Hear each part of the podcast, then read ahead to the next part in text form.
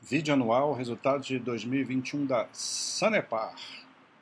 Sanepar é empresa de saneamento do estado do Paraná, é uma estatal, né? Passou aí por uma crise hídrica sem precedentes desde 2020, tendo que fazer rodízio de consumo de água no seu estado, tendo que é, é quase como que você fala para o seu cliente não te não consumir o seu produto, né? Mas é, era extremamente necessário para que não houvesse um desabastecimento total. Né? Parou de chover aí no, muito na região nos últimos anos. Felizmente, uh, desde o fim do ano passado, isso começou a melhorar e especialmente no início desse ano. É, felizmente que eu digo para esse ponto de vista, né? Porque a gente sabe que o, o excesso de chuvas é, trouxe catástrofes em outros lugares e isso a gente nunca deseja, né? Talvez ainda fruto aí de um país que tenha muitos problemas, né? Sociais e econômicos, de infraestrutura, etc, etc. Mas não é aqui o objetivo da análise, né? Mas só fazendo aí um disclaimerzinho. Mas felizmente para a empresa, para a Sanepar, para o sul do país, especialmente o Paraná, que estava vivendo uma crise muito grande, é, choveu bastante na região em, no início do ano e os reservatórios foram bastante é, completos, cheios e o, é foi decretado o fim do, do, da restrição, né, do rodízio. Então as coisas estão voltaram ao normal. Então gente estava aí na dúvida de saber se isso ia causar algum impacto no resultado, né? E vamos ver não tem muito segredo, né? O negócio da, da empresa, né? Empresa de saneamento, então tem que fazer as ligações de água, ter as ligações de, de esgoto, né? Ela vai sempre acrescentando, um acréscimo de 74 mil de água e de 71 mil de, de esgoto. É, ela tem um índice de atendimento 100% em água, em esgoto ainda não é, é 77%, né? Então, você vê um atraso na infraestrutura, isso acontece aí em todo o país. Ah, e aí a gente é surpreendido aqui com, com um resultado muito importante que tem a ver muito com a forma como a empresa lidou com o problema, né, com a gestão. Que a gente vê que a receita, de fato, não teve um crescimento assim tão grande.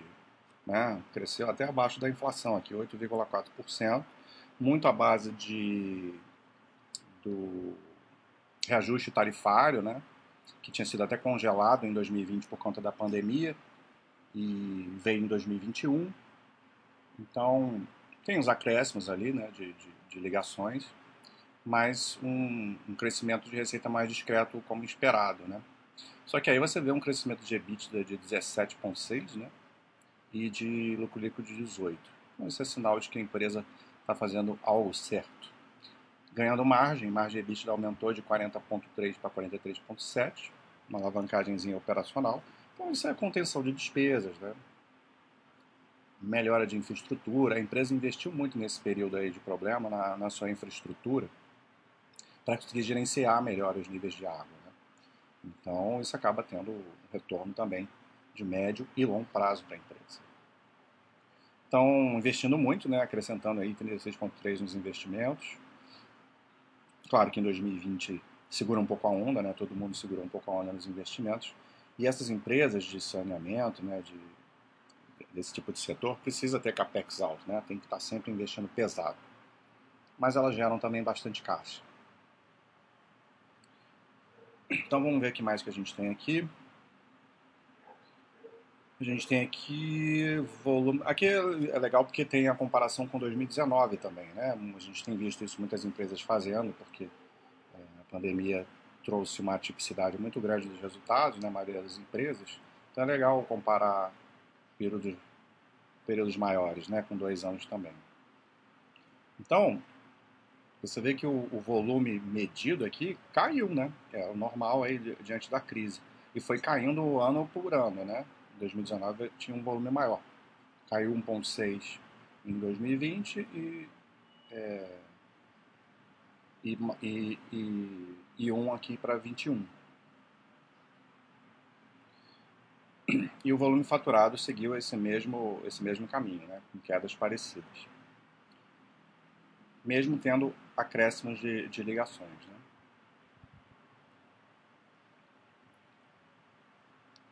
Então, isso a gente está falando da água, né? Vamos ver aqui de esgoto.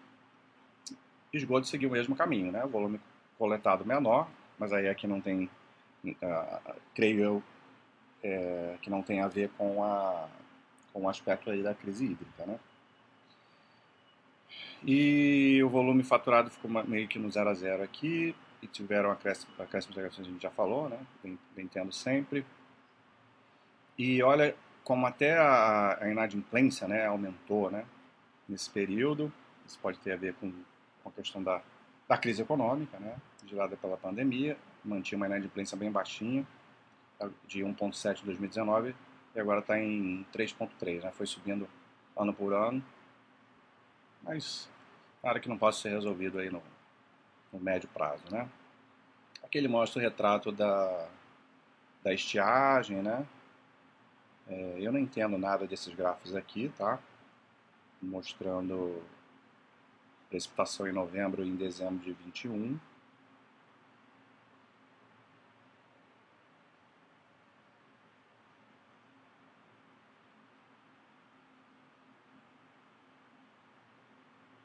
Está explicando aqui, falando aqui em função das chuvas, né? Aquilo que eu falei lá no início, né? Principalmente em Curitiba, onde está a principal região atendida pela companhia. Algumas regiões ah, do estado ainda estão sofrendo um pouco, mas no, no geral melhorou muito isso. Aqui tem a precipitação pluviométrica de Curitiba ao longo do, do, do, do ano, né? Sempre chove mais aí no período do verão, obviamente. E o volume das barragens ao longo do ano também. Das quatro barragens aí da, da empresa, percentual de cada uma delas, né? Aqui a Piraquara 2, bastante, é, bastante volume né, de água. Aqui ela volta a falar do, de indicadores financeiros, a dívida líquida sobre EBITDA, que está em 1,31, é, ficou estável né, em relação aos anos anteriores. Ah, é uma alavancagem que a empresa costuma ter e que é bem ok, tá? bem saudável. Então, nenhum problema com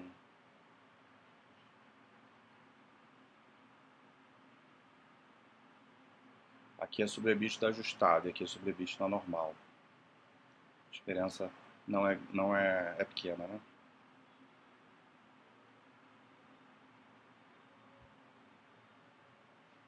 Ok, então a estrutura de capital está bem tranquila. O que mais que temos aqui? É que na verdade são várias medições que eles fazem aqui, né? Mas tudo fica aí em torno de 1.3, sem grandes variações retorno sobre capital investido, né, o ROIC de 12,7, voltou a subir um pouquinho, né, tinha caído em 2020. E a margem EBITDA que foi bem interessante, né, subiu mesmo em relação a 2019, recuperação, é, ver com controle de, de gastos, daqui a pouco a gente vai ver se é isso mesmo. Então aqui a gente mostra a evolução da receita líquida, que foi aumentando desde 2019 e deu um boom aí maior é, em relação ao, ao, a esse histórico, tá? Porque 8.4 não é uma grande, não é um grande aumento, como eu já comentei. Aqui sim, aqui o EBITDA arrebentou aqui 17.6 chegando a 2.2 bilhões.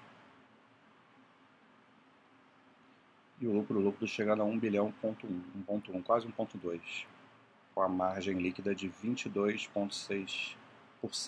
Vamos ver aqui os custos e despesas, né, que eu falei que tinha tido uma, uma alavancagem operacional, então provavelmente o, os custos é, aumentaram muito menos em relação do que o aumento da receita.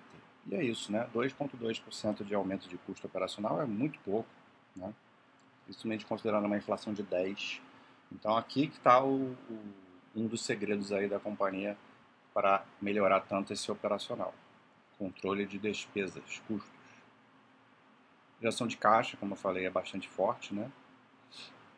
1,7 bilhões, vem subindo aí ao longo do, dos anos, uma conversão em é, conversão EBITDA de 75%. Aqui de novo ele mostra a parte da alavancagem, 1.4, né? Aqui, talvez arredondando.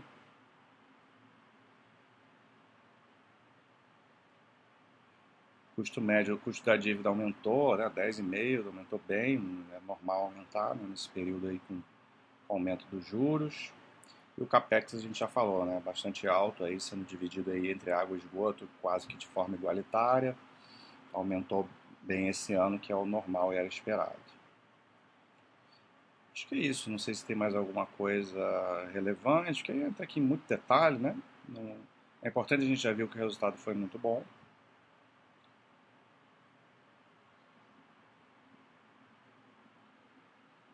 Aqui tem uma, o EBITDA ajustado, né, mostrando os itens que não, que são, que não são recorrentes, né, o EBITDA ajustado 2,3 bilhões.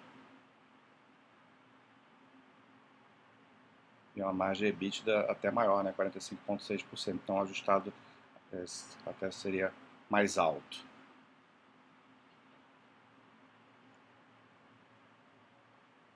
E é isso. Acho que já deu para ter uma ideia boa aí.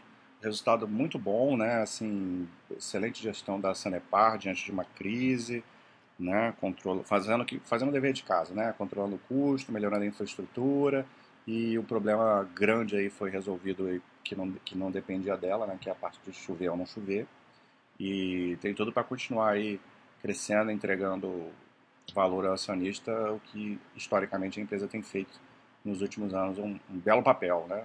Então, é, estatal também dá, gera valor, né?